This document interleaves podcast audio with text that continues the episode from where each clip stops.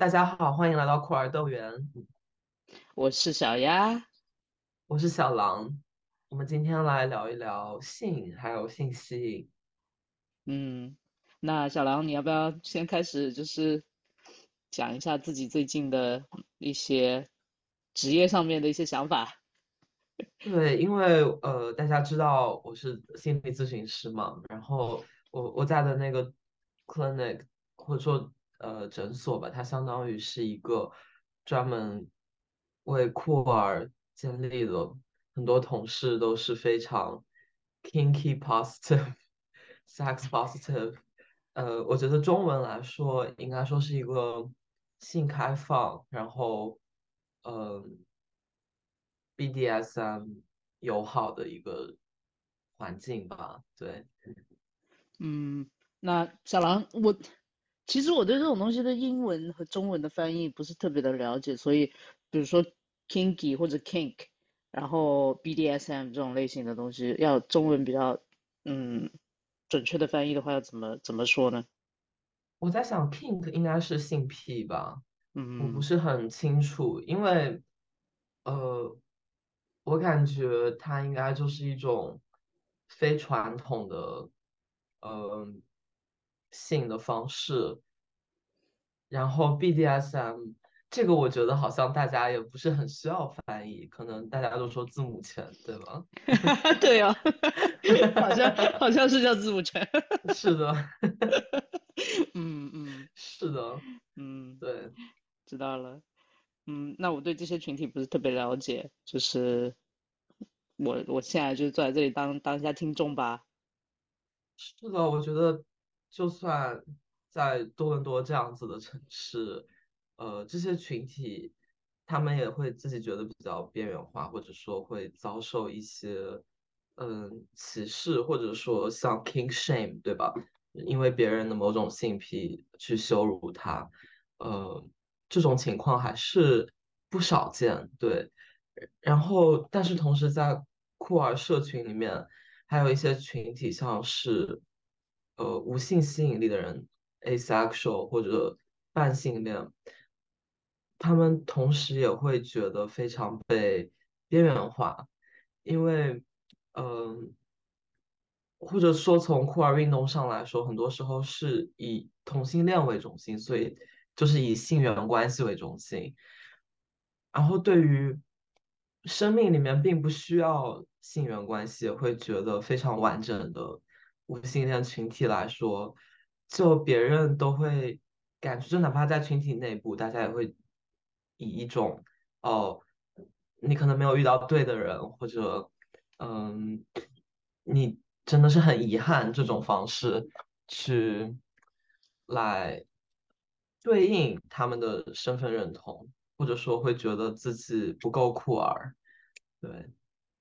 嗯，我觉得这个很有意思哦。就是前几天我看了一个视频在 YouTube 上面，然后就是一个，我记嗯，就是他们请了几个人，然后来来来让人猜他们这些人的性取向啊什么的是什么。然后其中一个人就是是这样子的，就是你在那边，然后这些人过来排着队让你猜嘛。然后你可以问他们几个问题，然后你自己就是可以下结论说，我觉得你是什么什么性取向。然后其中一个人上来，然后他就就就猜的那个人就问他说，你你有性行为的那个频率是怎么样的？然后他说，嗯，大概一周两次吧，这样子。他说，哦，那你就不应该是 asexual 了，你是 asexual 的反义词，什么什么什么什么的。然后最后呢，其实这个人是在揭露他们真正的就是性取向的时候，他说我其实就是 asexual。然后，然后他在那边说了几句就是比较科普一点的东西，就说不代表我就是嗯首嗯，先不代表不享受，其次不代表对，然后就反正就说了一些这样子的东西。所以我觉得这个东西就是我觉得嗯，可，能对于不是很懂嗯，asexual 的人来说，会觉得哦，这个这个人是不是他不懂自己想要什么，所以他就是乱给自己 label 啊什么之类的，或者以性缘来理解各每个人的关系的就是亲密关系的人来说，可能这个东西对于这些人来说就不是 asexuality 了，就是这怎么能叫无性恋呢？或者这怎么能叫？就是我觉得这个东西其实挺有意思的，就是一个以性缘为为嗯主流文化的约会和亲密关系文化，不管是不管是顺性别异性恋还是同性恋，还是很多酷儿关系里面来说。对吧？是这样子的，因为像无性恋这个翻译，其实也会让听众有些觉得被误导吧。大家会觉得，哦，那你可能就是性冷淡，或者你不喜欢性。但是无性恋其实是不能感受到性吸引力，对他们来说，像看到一个很漂亮的人，他不会第一时间想到，哦，我觉得他非常的辣。我想跟他发生一些什么，或者我想跟他做爱，他们不会有这样子的反应，他就会觉得这个人很漂亮，可能会有友情的吸引，我觉得这个人很有趣，我想跟他有亲密的关系，对吗？可能会有浪漫吸引，当然有些人是无浪漫吸引的无性恋，呃，但是在有浪漫吸引的情况下，他们会跟别人一样，就是会被吸引，觉得我想跟这个人。一起谈恋爱，或者牵手，或者接吻，呃，但是他们也不是说不能在性行为中感感受到欢愉嘛，对，或者说没有性欲，这是两回事情。对，我觉得这是一个比较嗯常见的一个误解，就是的确像你说的一样，我觉得这个翻译，或者说其实在英文里面，asexuality 也是。这个词本身也是非常的，就是，嗯，有误导意味的，就是 asexual 或 asexuality，就是有一种去除性的感觉。对，因为前面加一个加一个 a 嘛，就是是有一个这样子的意味的，所以就会让人，特别是你如果不懂这个群体，或者你自己也从来没有体验过这种感觉的话，嗯，会完全没有办法去理解，就是啊，为什么？为什么你没有第一反应就是觉得想跟这个人发生一些很亲密、很亲密的关系呢？嗯，对吧？是不是？对，我觉得对于无性恋来说，他们可能很亲密、很亲密的关系就是跟他拥抱，或者跟他，甚至有些人不一定会不想，呃，就是有一些身体触摸，他们可能会是享受，或者说会有，呃，像他们说肌肤。饥渴症嘛，对吗？就是想要被触摸，这是每一个人都会有的。嗯，但是他们可能就是没有性性吸引，就是不会想到想要发生性的关系，对，没有这个第一反应。我觉得，并且这种误区也就像觉得双性恋如果只谈过一个性别的人，他们就不是双性恋。对吗？但是可能他们没有办法理解，嗯，是这个性取向，它是作为一个个人的身份，呃，你的过往的经历不影响你的身份和你的认同，对，对，而且你刚刚提到一点，我觉得有有一个就是需要点一下的东西，就是说，你说说说到双性恋，而且更早的时候也说到了说。有的人是无性恋，并且，嗯，非浪漫的，嗯，对，就是没有浪漫吸引的人，嗯，我觉得这些东西可以，我们我们可以一起讨论一下，就是性吸引跟浪漫吸引的一些，嗯，交叉以及非交叉情况吧。我觉得这个这个也是挺有意思的，就是比如说你可能会现在遇到有一些人，他们对自己的，嗯。性取向有更多的了解了，他可能会跟你讲说，哦，我是双性恋，可是我作为双性恋，我对某一个性别是有性吸引，或者更强的性吸引，或者更强的浪漫吸引，但是对另一个性别可能会没有这么多，就是可能会遇到这些人，会，嗯，现在会分把这些东西分得更清楚一点，嗯，我觉得这个也是现在我们作为一个酷儿群体，就是一个，嗯。更加有有有包容性的一个一个感觉吧，就是嗯，以前可能没有分得这么细，但是我觉得现在就是有这样的环境，有这样的空间给大家去探讨这样子的一些东西，对吧？是的，就是有一些人会反对说，哦，你们就是在标签化自己，或者说这些都不必要。但是我觉得这是一种，呃，让人说出自己感受，或者说有一个公共空间可以供人讨论一个和主流的那些，嗯，恋爱剧本不一样的感受的一个平台。对，因为很多时候。我跟一些无性恋的人探讨他们发现自己是无性恋的过程，嗯，很多时候他们是比较女性化的一个呈现嘛，所以他们会讲以前之所以不知道自己是无性恋，是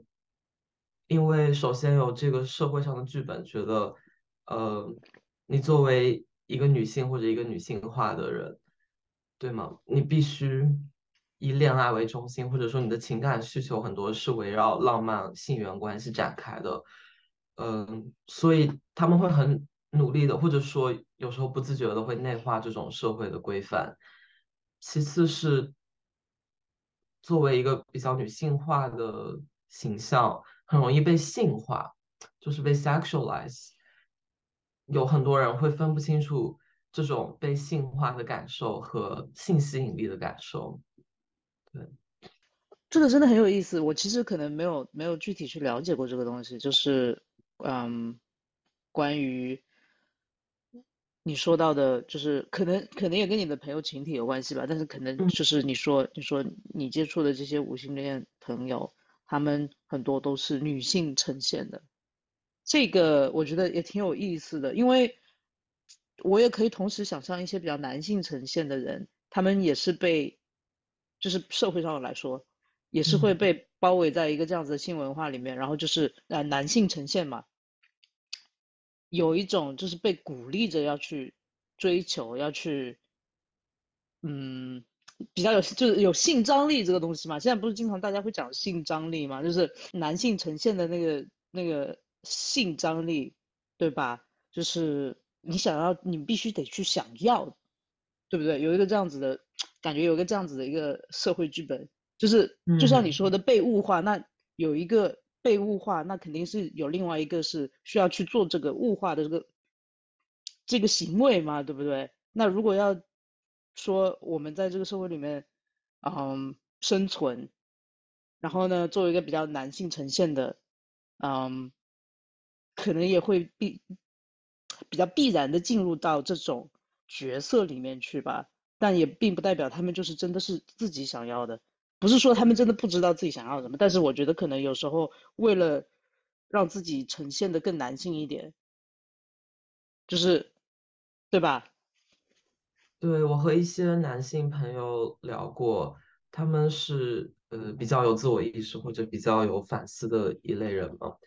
有讲过。男性这个角色的社会规范是在浪漫关系中，你必须要去进取，有进攻性。呃，我说的不一定说是暴力那种，就是很多时候可能表现的是追求，或者说主动或者发起一些性行为邀请、浪漫关系邀请，这些是呃一种对于他们男性气概的身份焦虑，就像嗯，他们会被鼓励去锻炼。邀请不同的人出去约会，或者说去搭讪，对，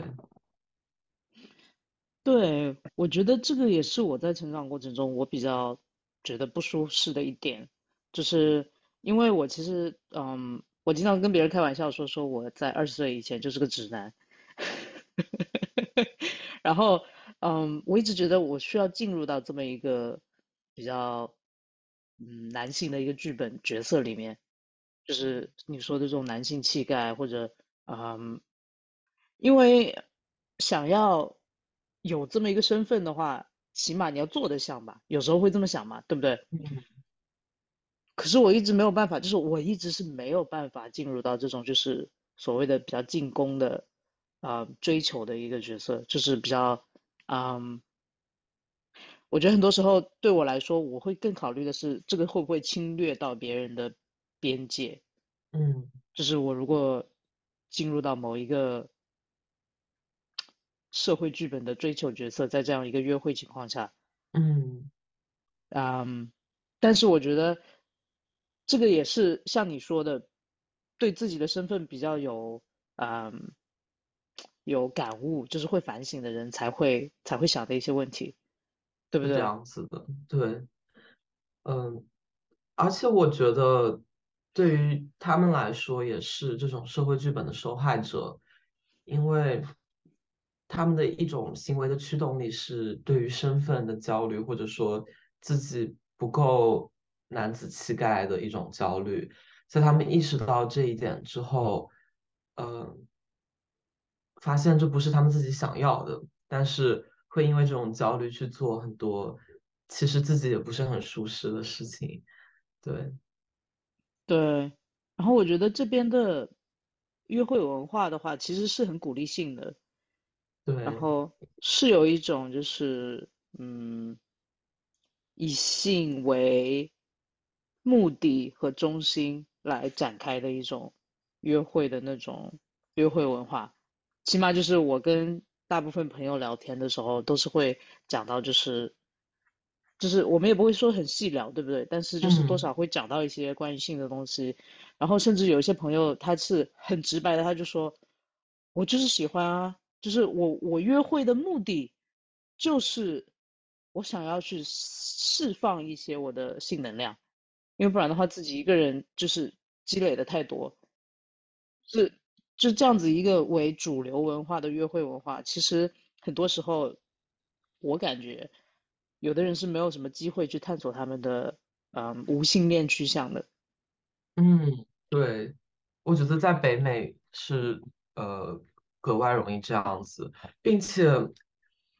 其实对于这边的人来说，也不一定是约会，可能性本身像是一种游戏，或者说像是一种玩耍，是成年人的游戏。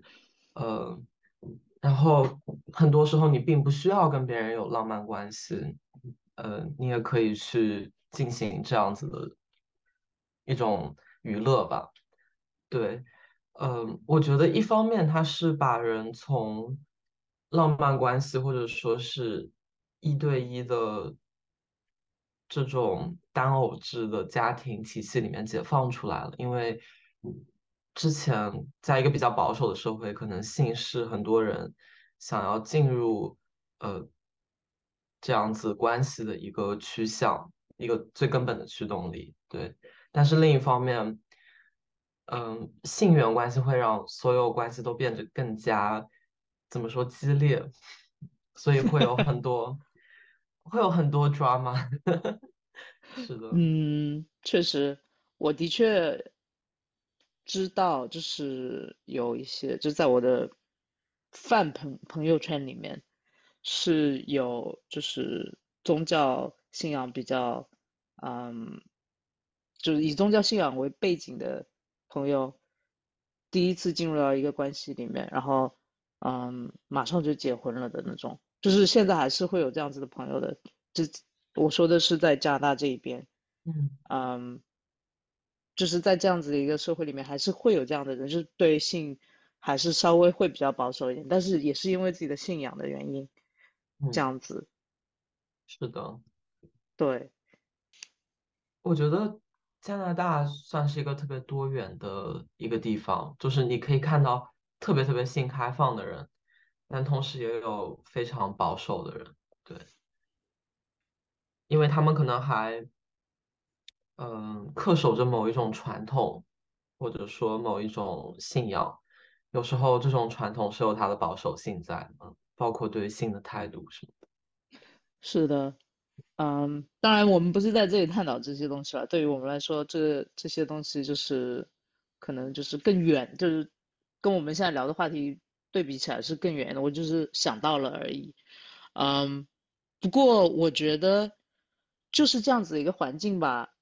就是像你刚刚说的一样，把嗯性，就是或者说说性，它跟浪漫关系分开来的话，是把人们从一个这种单偶制的亲密关系里面解放出来。我觉得正是有这样子的一个环境，所以我们现在是可以探讨，嗯，就是人们的一些浪漫取向和他们的性的取向，对吧？对，我觉得我个人会更加把这种约会和呃，或者说有时候是约炮的这种过程看成是个人探索自己的自己的性取向或者自己的 sexuality 自己性吸引力本身，还有他的浪漫关系的一个方式，它相相当于是一种练习，嗯。让人发现自己的一个工具吧，一个方式。而且我觉得任何人都是需要亲密关系的，不管他看上去是什么样的。但是说到关于约炮这件事情，我前面看有一本书讲 American Hookup Studies，就是嗯，他专门讲在他他是美国的这个背景，嗯，讲美国的大学里面的约会或者约炮文化。对，但是对于异性恋的女生来说，嗯，约炮本身，他们更难，很难获得性高潮，相当于，呃，对比在有进入一个关系、一个稳定关系的女性，但是异性恋男性、同性恋男性和同性恋女性都更容易获得性高潮，不管是在。呃，约炮的过程还是进入稳定的关系，对，这个感觉就是说，异性恋男性只有在对对待伴侣才会比较认真，或者说会关心别人是不是享受到了性本身。嗯，这个这个，我觉得其实，嗯。其实大家都都有所听闻，我觉得虽然就是我自己本身我没有经历过，对不对？我没有跟嗯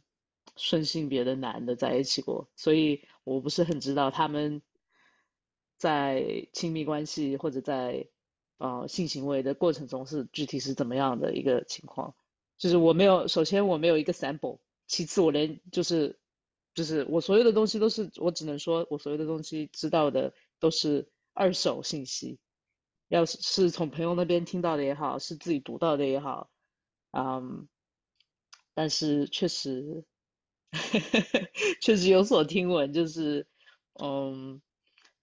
女性就是在一个比较异性恋的情况下，特别是约炮的情况下，很难得到性高潮，而且听到很多比较奇葩、很奇葩的一些。一些男人的故事吧，可以这么说。嗯，就具体就不分享了，但是确实知道一些。对，是这样子的。当然，他这个研究本身针对的还是，就他可能是比较古早的一些数据，针对的还是顺性别为主的群体吧，或者说还是二元性别的这些群体。但是。嗯，我觉得也是非常有意思。嗯，并且其实很多男性他们在约炮情况下也会遭受性暴力。我觉得有一种误区说，好像可能只有女性才会遭遭受性暴力，或者比较女性化的人，但是并不是这样子的。哪怕是呃，不管性取向，好像有五分之一的。呃，性暴力受害者都是男性，但是很多人会，我觉得可能是因为他们的男子气概，或者说因为觉得很羞耻，所以都不会公开的讲述自己的经历。对，对，而且我是觉得有时候是很难，有一些举动其实是很难被分辨成为是不是性暴力的，就他因为他的。他不是这么的明显，就他不是很直观的，比如说强奸这样子，或者，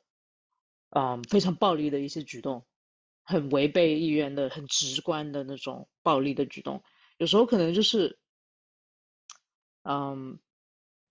怎么说？我想一下怎么组织这个语言，就是有时候可能它是比较隐性的一种，就是你真的不想要做吗？或者说你嗯，就是今天就是发生了一些某些情况，然后可能其中嗯，就是这两个人，比如说他们在亲密关系里面，然后呢，今天发生了某一些情况，然后其中一个人觉得有点愧疚，嗯然后然后另一个人可能被当成是属于那种就是嗯，就像你说的一样，男性在这种情况下，他们会被当成是想要有性的人，他是一个进攻，随时都会有性，一个以以下半身为主体，以下半身去思考的人，对不对？嗯，那在这种情况下，你不应该是想要性的吗？我现在觉得很愧疚，那我现在就是以性来当成某种嗯补偿，然后开就是有一种强迫这个人进入到性行为的情况，但这时候就是会变得非常模糊，对不对？到底是不是他到底是不是一个性侵犯呢？他到底是不是性暴力的？然后呢，作为一个男性的主体，这个人，我是不是应该想要有发生性行为呢？这个时候，我我我好像是应该要要想要想要有性行为吧？平时我都会想要啊，可能今天没有什么心情，但这个只只是时间问题嘛，对不对？就是如果你花点时间在这个东西上面的话，那性行为还是会发生的，对不对？那这时候怎么去定义这个性暴力呢？我觉得有时候可能会有一些这样的比较模糊的情况，就很难去分辨。但是我觉得这个跟两个人的性角色或者就是呈现是有也有很大的关系的。对，我们可以有一期专门聊一聊性同意和性暴力。对，可以，而且其实，嗯，我觉得。其实我个人不是特别熟悉，嗯，中国的一些这样子的约会文化，就是跟性有关系的一些约会文化。其实我不知道小狼你有没有一些知识在这方面。我，嗯，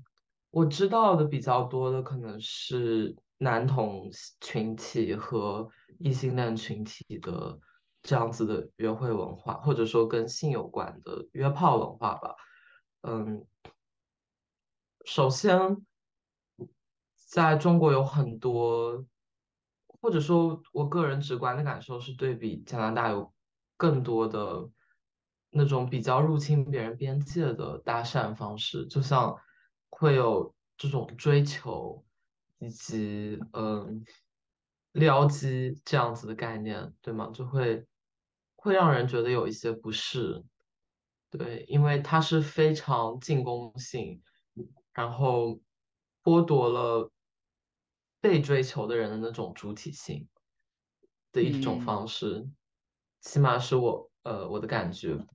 并且会有很多审美上会有这种欲拒还迎，对吗？就是如果你说了不，或者说你拒绝，你不一定是真的拒绝，你可能只是情绪的一部分。甚至这些，嗯，我们说异性恋女性可能也会有这种感觉，她有时候可能内化了这样子的一个性别角色吧，就是你得是对性得是只能内心偷偷的渴望，不可以说出来。我觉得跟礼教还有荡妇羞辱非常严重的环境也是有关系的。然后大家都知道，可能说是 gay man 或者男同性恋的群体里面是比较呃性活跃的一个群体嘛。然后我感觉国内的环境好像很多都是大家一方面又很饥渴，但是一方面其实又很恐同，就很保守，对，就是有这种差异性在里面。玩，并且时不时你会看到微博上，像是以一种猎奇的方式去爆爆料别人的性派对，或者是 SM，这其实是对别人隐私的侵犯嘛。或者说是一种嗯对别人性癖的羞辱，对吧？这其实是比较私密的事情，但是会被当成一个新闻，好像是把它变成一种供众人取笑的一个东西，对。对，而且我觉得其实大环境如果把，嗯，这种酷儿关系，或者特别是男同啊之类的关系，把它只变成一个真的是关于性的一个东西的话，其实这个这个行为，首先它是非常恐同的，其次它又是以性缘为主的来定义这么一个群体，对吧？你看，哦，你看这些男同，他就喜欢就是乱搞啊。很淫乱的，就是有这种，不仅仅是刻板印象了吧，更更像说是一种诋毁嘛，对不对？就是男同就是乱搞的，但其实当时就是，嗯，很早的时候，呃，八十年代、七八十年代的时候，HIV、AIDS 那个时候，关于男同的一些说法，也不就是说，哦，他们就是因为他们很淫乱，所以才导致。像近几年的那个叫什么猴痘，这个情况也是一样的呀，也是说哦，那你看这些男童，就是很类似的一些语言又重新浮现出来了。其实几十年来，大环境我觉得变化并没有特别大，嗯，还是以性缘为主体去理解这个群体，去诋毁这个群体。然后呢，嗯，对我觉得其实。这么就是光光是这么一个现象，也可以说明很多，就是，嗯，中国这么一个社会，他对性的一个一个渴望，同时有一个有一个那种害怕的那种感觉，因为性是聊的很少的，在大那大环境里面，在嗯公共的一个空间里面，性的每次出现其实都是比较嗯。怎么说？负面的，异性恋也好，同性恋也好，酷儿也好，非酷儿也好，其实他的每次出现都是比较负面的。然后呢，嗯，比如说异性恋的情况好了，他有时候可能是跟嫖娼，就是我们用这个词，因为因为官媒喜喜欢用这种词，它它是跟这种黄色的东西是有关系的。但是很有意思的是，前一阵子我在上海。去了一个博物馆，嗯，叫中国啊，不是中国，这是上海公安博物馆吧。然后我看到他们那边，这个也是我可能对嗯中国的一些历史的不了解吧。但是建国之前，嗯，上海的性工作是合法的。不仅如此，他们还有非常完整的机制，就是。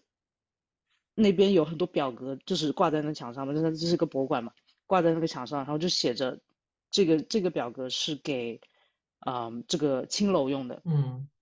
然后青楼要要报，就是自自己这个里面有多少人，啊，就是它是一个 regulation，就是它是一个规范的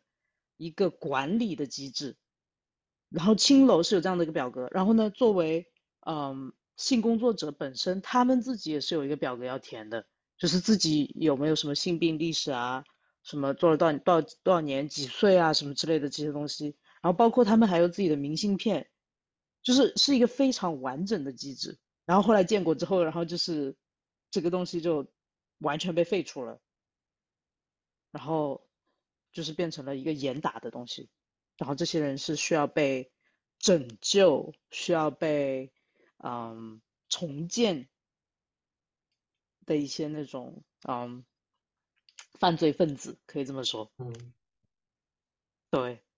对，侯孝贤的《海上花》就是讲述旧时期上海的性工作者的故事。然后，我觉得这种对性的污名化是在比较保守的社会会比较多，哪怕在加拿大。很多人可能你成长的环境里面也是对性觉得性是比较羞辱的，呃，羞耻的一件事情，对，并且，嗯，我在想有在 kink 或者说性癖里面有一些人的性癖是被别人侮辱或者说这个在国内很多说是主奴关系，但是我感觉英语环境里好像很多说是 sub and dom，嗯，我觉得还是有一些不一样的，没有像主奴 这样子有一种呃，就这么 demeaning，就这么侮辱，对。但是看可能有一些人，他们有一个研究说，可能有一些人喜欢在信中被侮辱，或者说呃听一些比较下流的话，会有性唤起，是因为他们成长的环境，性一直是被污名化的一个环境，所以他们可能把那种羞耻感和一种快感会联系在一起。我觉得这是挺有意思的。确实，而且，嗯，你说到这个主奴关系，我觉得还有一个原因就是英文不会这么讲，也有可能跟英文环境里面，嗯，奴隶制的历史有关系。就是它首先就是一个比较黑的历史，但是我说这个黑，它跟种族也有很大的关系，对不对？嗯，所以我觉得可能在英文里面就你就不可能会听到有人会用这么一个词语去描述任何关系。嗯，对，然后呢，我觉得中文现在也有也有也有人喜欢说说说是小狗吧，就是一个主奴关系的话，现在有些人会说说是主人跟小狗的关系，对不对？是不是现在有一个这样子的用词措辞？对，好像有一些人会说小狗，但是这个感觉是一个比较具体的一个 kink。呃，我不知道国内是怎嗯，么样，可能有时候是为了规避审查，他们会用一些替代词，就像他们在小红书上，我看见比较有趣的是，大家讲约炮或者约会，他们就讲做菜 我知道，或者吃饭。我觉得这也是很有嗯。趣的一个现象，大家都可以会心一笑，都懂，对吗？因为好像口腹之欲和性欲这种都是最本能的欲望，然后把它联系在一起也是比较直观的一件事情。对，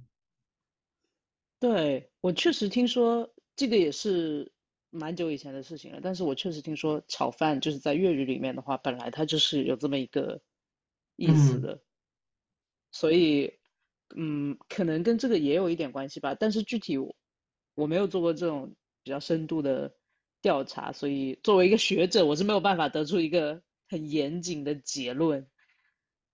身边统计学，对，对啊，这个叫什么？嗯，就是在在这种社交媒体上面的调查，现在也是很多的嘛，大家做这种类型的分析，对不对？嗯，是啊，那我们现在要不进入到我们下一个环节吧？对，今天今天我又被殖民啦，小狼最近被殖民了吗？最近其实倒没有怎么被殖民，因为像我说的，我工作啊，环境比较呃是一个酷儿的环境，然后我现在朋友大部分也都是非常酷儿。对，我觉得唯一有一个可能是比较乌龙的事件，是我的我唯一的一群顺直朋友，他们嗯，送了我一本书，它的那个名字叫《Detransition Baby 》。对，但是后来我听嗯说它是一本很不错的书。对，嗯，那这个这个名字它，嗯，我们如果把它翻译成中文的话，要怎么就是解释这么一个情况呢？我觉得中文好像很都没有说 transition 和 detransition 的对应的词，因为它还是比较恐跨的一个说法，就说是变性什么的，就是可能说是性别重置手术这些都有专门的名词，但是 transition 这个过程，呃，我还真的不知道。嗯，我们可以去看看有没有一样这样的一个说法，因为在我的在我脑袋里面，我也没有一个这样的词去就是去讲这么这么一个过程。确实英文里面有这么一个过程，但是中文的话，嗯嗯，我真的想不到。对，中嗯文有些会翻译成性别转换，或者说，嗯嗯，过渡时期，但是我觉得性别转换这个词也不是特别的准确，对吧？因为对于大家来说，只是你的外表变成了更加像你自己认知的样子，它在性别认同上是没有这个转换的过程。所以对，我觉得性别转换这个词会让人觉得好像在性别认同上有一个转换的过程，对吗？但是就也不是这样的，所以我还真的不知道有什么翻译。嗯，我也我想不出来，我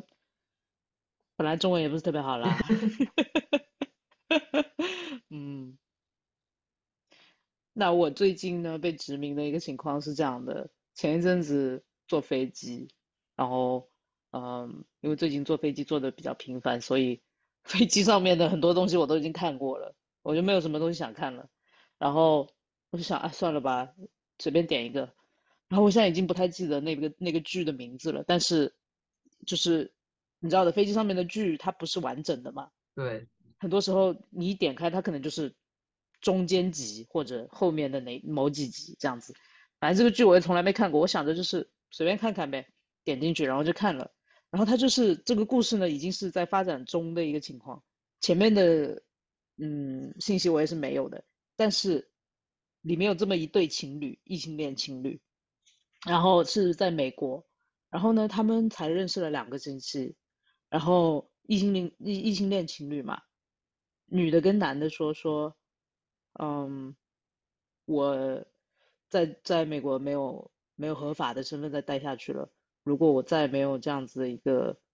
什么移民的出口的话，我就很快要被遣返到 Montreal 去了。然后我想，嗯，那 Montreal 也没有很差啦。然后对，然后他就说我要被遣返了。然后那女的就问那个男的说，你可不可以跟我结婚？因为男的是美国人。嗯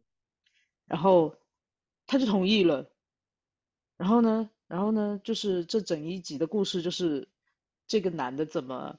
赶着去跟这个女的结婚，然后在这个路上就遇到了很多阻拦，因为他们才认识没有多久嘛，对不对？然后他的朋友们也不是非常的同意，然后呢，路上的交通呢又很差，就是他一直被阻拦。然后呢，